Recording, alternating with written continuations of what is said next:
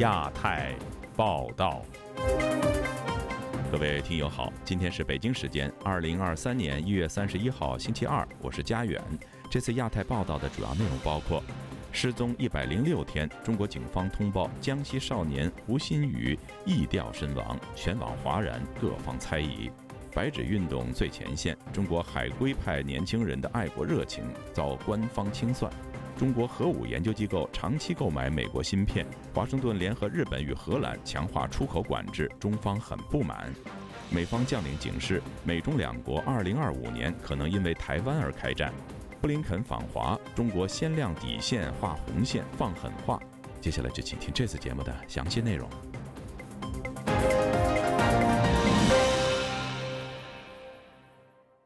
江西上饶高中住校生胡鑫宇失踪一百零六天后，上饶警方上个星期六以及周日通报，胡鑫宇的尸体已经在其就读的中学附近被发现。不过，网民质疑警方之前耗时三个月，出动上千人搜索，竟然没有发现尸体。该事件在微博热搜，引发数亿人的关注。以下是记者古婷的报道。江西省上饶市公安局通报：一月二十八日十二时二十五分，盐山县公安局接到报警称，在河口镇金鸡山区域树林中发现一具缢吊尸体。接报后，公安人员发现死者衣着与志远中学学生胡鑫宇失踪时衣着一致，对死者生物检材进行 DNA 检验，确定死者系胡鑫宇。公安机关现场勘测过程中。发现一支录音笔，已送专业机构鉴定。胡鑫宇的母亲李莲英称。他了解的是，附近居民发现狗一直朝那个方向叫过去，看了后发现了尸体。李莲英在殡仪馆见到了胡鑫宇尸体时，胸部已经呈腐烂状态，被衣服遮住的有些地方还能看到皮肤。李莲英还专门提到，录音笔被挂在尸体旁的墙上。警方通报引发众多网民质疑，有网民称。昨日还在树林里，今天就变粮仓。请问十五岁的胡鑫宇是怎么进入粮仓的？胡鑫宇的尸体是在其就读中学附近的金鸡山上粮仓大院内的树林发现。一位盐山县当地人士对财新网说：“目前粮仓外已经拉起了警戒线，多个路口都有警察看守。连日来，新浪微博相关话题阅读量达数亿人次。本台记者致电上饶市公安局查询，接听电话的公安要记者关注警方账号。”查询，他不是在这个网络上应该有公公布的那啊？你看我那个我们这个市局的公众号嘛，好吧？啊，有最新的情况会公布的。胡鑫宇的尸体被发现的第二天，胡鑫宇的母亲李莲英在警方安排下入住酒店等候安排。据报，李莲英说，她看到尸体后有些疑惑，监控里孩子在校服内穿的一件白色衣服。看到孩子时，这件白色衣服没有了，外面的衣服前后反着穿。他说：“希望知道孩子是自己上吊，还是被别人挂上去的，要真实的答复，不是虚假的答复。”关注事件的吴少平律师对本台说：“胡鑫宇失踪三个多月，警方通报曾进行过大范围搜索，但始终拒绝立案。”我相信他们也是养有警犬。如果是搜查，他们也动用过这些技术手段去寻找引起全国关注的这么一个案。去年十一月份，湖北、江西等地频繁发生学生失踪案。其中包括武汉的一名十四岁学生刘傲成下楼扔个垃圾后失踪，网民热议学生离奇失踪的多种可能性。八天后，有人在天星洲岛岸边发现了一具男孩的尸体，经刘傲成父亲确认是自己的儿子。自由亚洲电台记者古婷报道：白纸运动后，北京当局顺应民意解除封控，但运动结束后至今，政府对参与活动的示威者仍默默地进行大规模的清算与拘捕。被捕的示威者中，现在传出不少人是留学海外的所谓“海归派”。一些外国各院校陆续发表声明，呼吁北京当局放人。以下是本台记者唐媛媛的报道：莎士比亚十四行诗第十八。配合一下吧，配合一下。好，谢谢谢谢。我怎么能把你来比作夏天？北京亮马桥的白纸运动中，曾在英国威斯敏斯特大学就读的年轻人欣赏朗诵了莎士比亚的十四行诗第十八首，以赞颂爱情的诗来面对当时的执法警察。但读诗的举动，中国当局都容不下。根据人道中国创办人中封锁的消息，欣赏已被中国当局以危害公共安全的罪名正式拘捕。和欣赏相同，同样留学英国，曾在伦敦大学金史密斯学院就读的李思琪，也因为参与白纸运动被拘捕。李思琪在英国完成硕士学位后，便成为一名自由记者，志在用镜头和文字观察社会。对于李思琪被拘捕，英国伦敦大学金史密斯学院公开表示：“我们很担心校友因为参与新疆大火的守夜活动而被拘留。我们强烈谴责中国政府压制言论自由的行为，并呼吁当局释放因为参与守夜活动而被拘留的人们。”许多在白纸运动中被捕的示威者都曾有在外国留学的经历。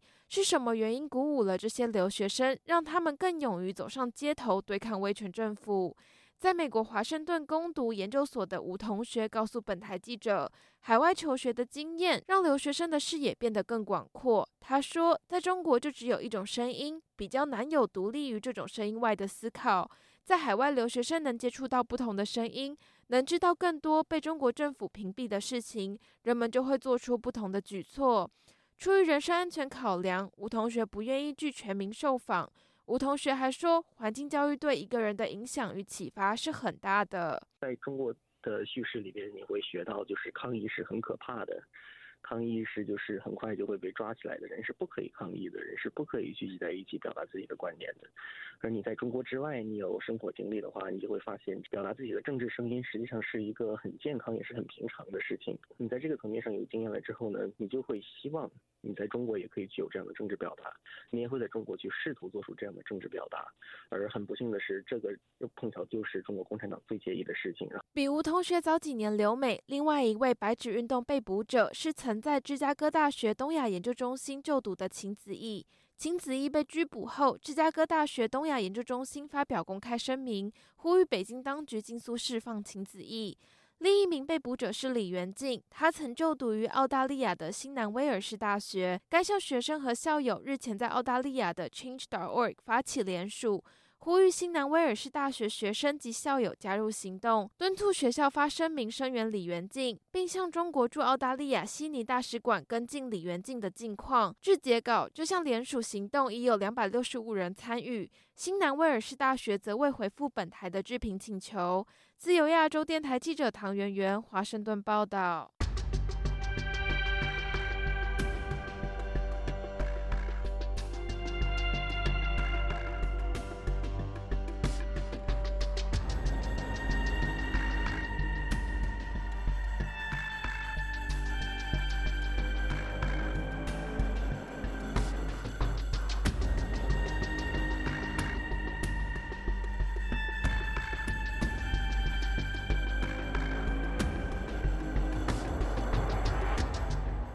中国顶尖核武器研究机构多年来绕过出口管制，长期采购美国的先进计算机芯片，并用于核爆炸研究以及核储存维护等武器研发，引发美国国会的警觉。众议院外委会表示将彻查负责出口管制的商务部下属机构。以下是本台记者经纬的报道。美国媒体《华尔街日报》一月三十日报道，中国顶尖核武器研究机构中国工程物理研究院，尽管在一九九七年就被列入美国出口管制清单上，但在过去两年半里，该机构至少十几次从英特尔和英伟达等公司采购美国的先进计算机芯片，规避了美国对华芯片出口管制。中务院取得的大多数是七纳米至十四纳米之间中国难以量产的芯片，但不包括过去两年推出的最新一代芯片。这些芯片在公开市场上容易获得。报道说，个人在淘宝上就能买到。中务院通过中国的中间商采购这些芯片，可能用于核爆炸的研究。有核专家分析说，中务院至少七项涉及使用美国半导体的研究可应用于维护核库存。报道指出，中务院成功规避管制，凸显了拜登政府在反击中国军队运用美国技术中仍面临挑战。去年十月，美国扩大出口管制范围，限制十四纳米及以下先进芯片和设备的出口，以遏制中国在先进技术方面赶超美国的尝试。华盛顿智库兰德公司国防问题资深研究员何天木通过书面形式回复本台说：“对全球市场上广泛供应的芯片实施销售管制不是容易的事，执行严苛的销售管制会重挫美国这些芯片公司盈利。”书面回复由本台同志代读。美国政府面临着一个不可避免的平衡问题，即控制对特殊技术的访问和保留市场激励，以鼓励公司开发先进技术并盈利之间的平衡。在全球市场上，考虑到商品的自由交易，这更具挑战性。上述报道引来美国国会的警觉，联邦众议院外委会主席麦考尔就此发布声明，点名了负责实施出口管制的美国商务部工业与安全局。麦考尔表示，将会彻底审查工业与安全局的政策和程序，以确保他们能正确执行出口管制。此前，美国对华实施芯片出口禁令备受争议。业内人士认为，如果美国不能联合盟友共同行动，将会重创美国芯片公司。《华尔街日报》还报道，上周五，日本、荷兰已与美国达成协议，将联手限制向中方出口生产半导体相关的设备。虽然日本、荷兰尚未正式宣布协议，但三方携手合作的消息引来了中方强烈反对。中国外交部发言人毛宁一月三十日在例行记者会上回击，美国是在滥用出口管制，将科技经贸问题政治化、武器化。中方将密切关注有关动向，坚决维护自身的正当权益。有关方面应当从自身的长远利益和国际社会的共同利益出发，审慎行事。自由亚洲电台记者金伟华盛顿报道。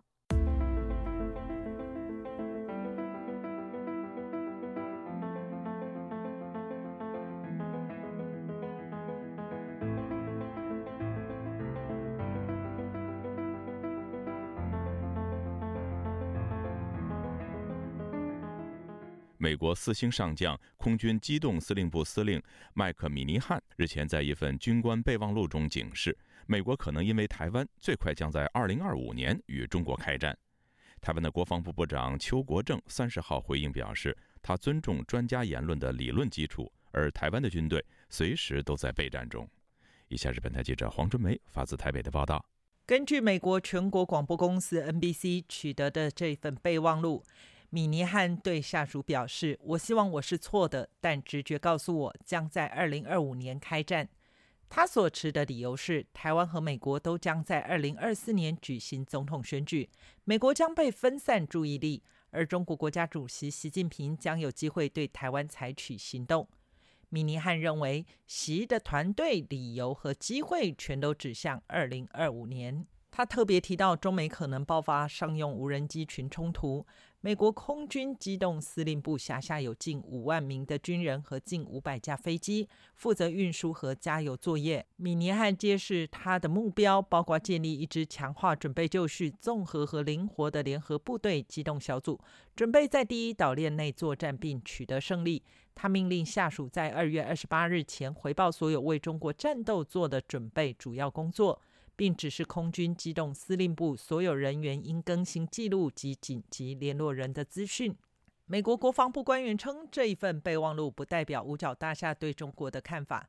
对于米尼汉的二零二五年开战说法，台湾的国防部长邱国正三十日接受媒体联访时表示：“任何学者专家对他的言论，我都予以尊重。为什么？因为我相信他有理论基础。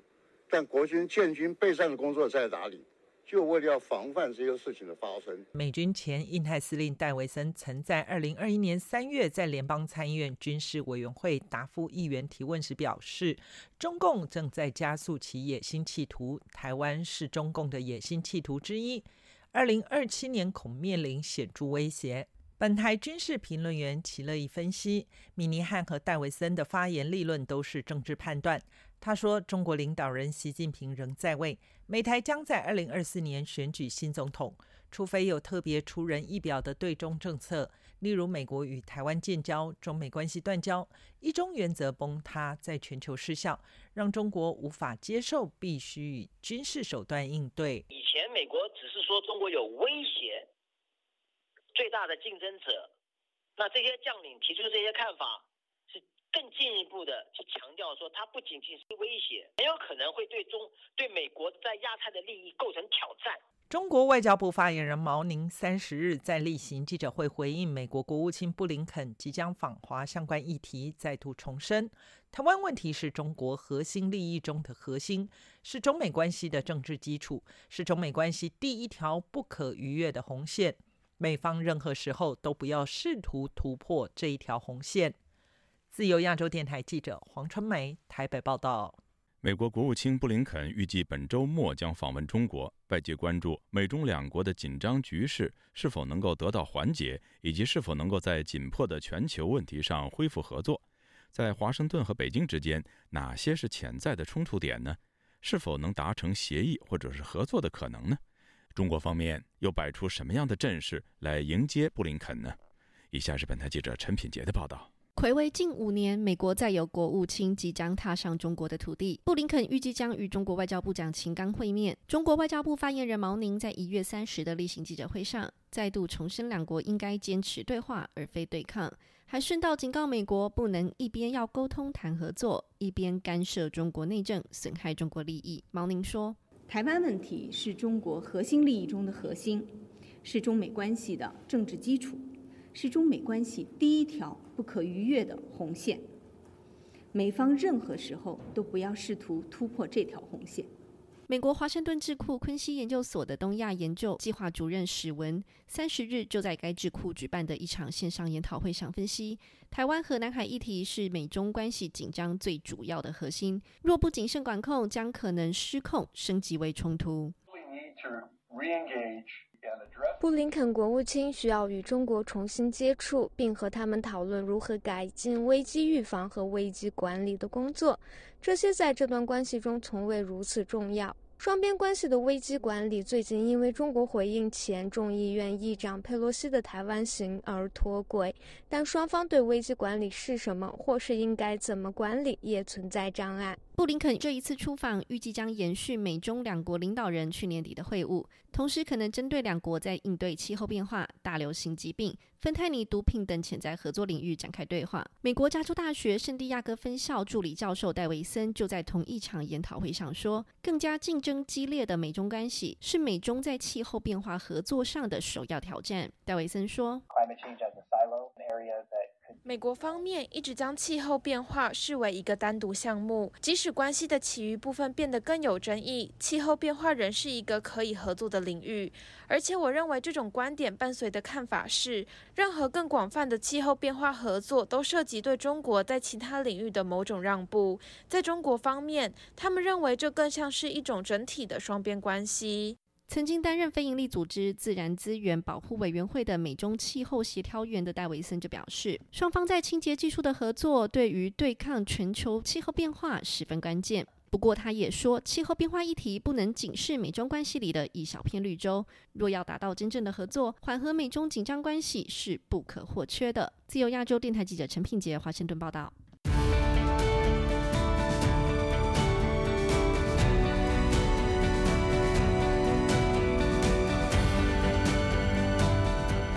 中国各省市在新年过后都有拼经济的动员活动。中国经济增长主要火车头之一的广东省率先举办所谓高质量发展大会。新任省委书记黄坤明更表明，高质量发展是广东的唯一出路。但经济是拼出来的吗？请听记者陈子飞的报道。中国国务院总理李克强在春节假期过后的首个工作天召开国务院常务会议，要求推动消费加快恢复和保持外贸外资稳定，加强经济的拉动力。今年年初要推动经济运行稳步回升。中国多个省市也把拼经济放在今年工作的首要任务。广东南京、武汉等多个省市在假期之后马上举办高质量发展为主题的动员活动，提出要高水平招商引资。稳投资拼经济，其中广东省的大型高质量发展大会线上线下参加的人数高达两万多人，是广东省近年最大规模的会议。广东省委书记黄坤明出席会议，并表示，在改革开放之初，广东以敢为天下先的担当，杀出一条血路，取得举世注目的发展成就。他引说，中共总书记习近平在春节提出要扎实推进广东高质量发展的要求，又表。表示高质量发展是广东唯一的出路。这个时候，躺平不可取，唯有通过高质量发展向上突围，应对外部环境的不确定性，才能任凭风浪起，稳坐钓鱼船，实现现代化。广东只此一路，别无他途。他要求广东地方的官员要做好指挥员和战斗员，要比决心、比干劲，引导每个人、每个企业投入高质量发展。东莞市政府马上呼应，提出今年经济发展要达到百分之六的目标。有不愿透露姓名的港商表示，去年中国的防疫政策朝令夕改，物流大混乱，已吓跑不少的外商。他们下订单时比以往谨慎。在这种环境下，广东省难以在短期内恢复以往的繁华。经济学者施英表示，广东省虽然是中国经济发展的火车头，但广东省的发展是高度依赖外资，在外资撤走和进出口疲弱下，即使王坤明力打军令状，广东省也难以靠自己本身的力量拉动经济发展。又质疑广东的地方政府说要做到百分之六的经济增长，只是在制造假希望。广东是严重依赖外向型经济，进出口的这个总额呢，虽然说有一次增长。但是因为香港和澳门和中国大陆一体化，逐步的被世界发达经济体所抛弃，逐步封锁。广东的这个摇钱树这个地位已经是岌岌可危了。他表示，从这次广东省动员拼经济，相信其他省也会举行同类的动员活动，使中国回到大跃进模式的局面。就亚洲电台记者陈子飞报道。随着香港疫情降温，港府从一月三十号起取消新冠确诊者隔离令。香港和中国大陆下一阶段通关很可能在短期内开启，预料数日内会公布免核酸检测通关。请听记者高峰的报道。香港和中国大陆实施首阶段免检疫通关接近一个月，早前有亲北京政界人士去信中国国家卫健委，要求取消两地配额限制及通关核酸检测的要求。中国全国人大常委谭耀宗一月二十九日透露，最快本星期内会有公布。核酸检测，呃，应该都好快，呃，会有决定。谭耀宗说，他相信免核酸检测可能未来数天内会有决定，估计通关配额也会取消。通关后人数没有估计那么高，配额没有用尽，估计不需要有配额了。中国红十字基金会原医疗救助部部长任瑞红相信，港府计划中的免核酸过关是基于政治考量。中国的疫情的一个恶化，决定了其他各个国家对中国的旅客的有一个相应的限制措施。如果港澳还去采取不同的一个防疫措施，向欧美贴贴近的话，那大陆的现在面子上是肯定是过不去的。任瑞红对于取消核酸检测这一道防线持保留态度。大规模的一个人口呃感染过之后，它产生新的变异是什么样的一个情况，我们现在也是无从得知的。只不过对老百姓的一个外宣来说，就是在弱化疫情。在这样的一个大格调之下，就是疫情的严重程度其实是被掩盖的。香港有呼吸系统专科医生对媒体表示，中国大陆的疫情已从高峰开始回落。中国旅客在各国机场的阳性比率与其他地区旅客相比分别也不大，加上香港具备群体免疫力，预料放宽过关限制后，香港的确诊数字和重症患者不会大幅回升。从一月三十日起，香港感染新冠病毒者无需强制隔离，随着隔离令取消。香港防疫措施只余下口罩令。自由亚洲电台记者高峰香港报道：中国当局在加拿大至少设立了五个警察服务站，令民众感到不安。有加拿大白人发起保护加拿大主权的抗议活动，呼吁渥太华尽快出台防堵外国势力影响的法案，让所有加拿大人都能够安心的生活。以下是本台记者刘飞的报道。上周五傍晚，大约二十几人在加拿大大温哥华地区的温州同乡总会会所门前举行抗议活动。根据国际人权组织保护卫士调查，中国设在海外的警察服务站超过一百个，其中有五个在加拿大。位于卑诗省大温哥华地区列治文市的温州同乡总会会所就是其中之一。抗议活动发起人是瓦格纳，他说自己出生在美国，移民加拿大后就觉得加拿大才是自己的国家，不会愿意有美国的警察站在加拿大的国土上，不希望有外国政府的势力莫名的影响到自己的社区。这一次组织抗议活动，更发现周遭许多人都担惊受怕着 one said i can't come because my boss is firing。有一个人说我不能来，因为我老板可能会开除我；另一个人说我的公司和中国公司有业务，这会让我丢了生意。无论你是什么族裔，在加拿大土地上却受到中国威胁的影响，这实在很糟糕。列治文东镇天主教会苏启的神父也到场支持活动。身为一个普通居民，他不希望有一只看不见的手笼罩着这个城市。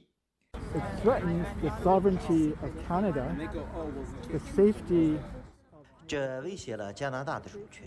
不仅是生活在加拿大的中国人感到不安全，每一个加拿大人都觉得不安全。有一个所谓的外国警察组织在社区中是令人不舒服的。中国否认海外警察站监视中国公民和意见人士，坚称这些站点仅是为了方便中国公民进行更换驾照等服务性的工作。加拿大皇家骑警曾经到几个中国警察站调查询问，但是依照目前法律，很难说明这些站点涉嫌违法。抗议者之一赫伯特说：“加拿大需要立法来保障人民。” Our government needs to care about that. There have been a few signs that they maybe are starting. 我们的政府应该要正视这个问题。虽然政府已经留意了，但没有实际的行动。加拿大至今都没有防止外国势力干扰的法案。美国、澳大利亚等许多国家都已经有了相关立法，加拿大太慢了。上个月，警察曾经到温州同乡总会内进行盘查，而这次抗议现场也有警察现身。瓦格纳说：“是他主动通知警察，希望警察到场能够让抗议者感到安心。而这一次是他第一次试水温，相信下一次再做会有更多人参与，更多民众会勇敢地站出来发声。”自由亚洲电台记者刘飞温哥华报道。听众朋友，接下来我们再关注几条其他方面的消息。台湾的总统蔡英文当地时间星期一晚间与捷克总统当选人帕维尔通话，双方承诺强化合作，推动紧密的伙伴关系。台湾的总统发言人表示，通话于当地时间一月三十号晚间六点开始。蔡英文首先代表台湾人民以及政府恭贺帕维尔高票当选，并且肯定帕维尔总统的当选延续了捷克已故总统哈维尔尊重民主、自由以及人权的立国精神。帕维尔则感谢蔡英文总统的电话祝贺，肯定台湾共享自由、民主、尊重人权以及法治等价值，强调台湾是可信赖的伙伴，乐见双边在各个领域交流密切。世界卫生组织本周一表示，维持新冠疫情大流行的国际紧急状况。法新社一月三十号报道说，新冠疫情紧急状况委员会上个星期五召开疫情流行以来的第十四次会议。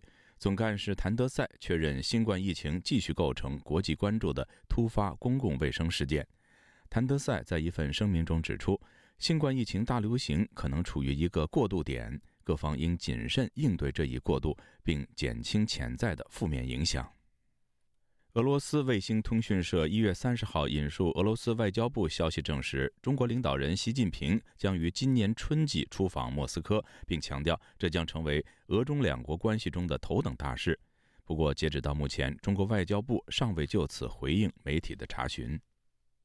海外维权网北京时间一月三十一日发布中国大陆在押政治犯良心犯阅读报告。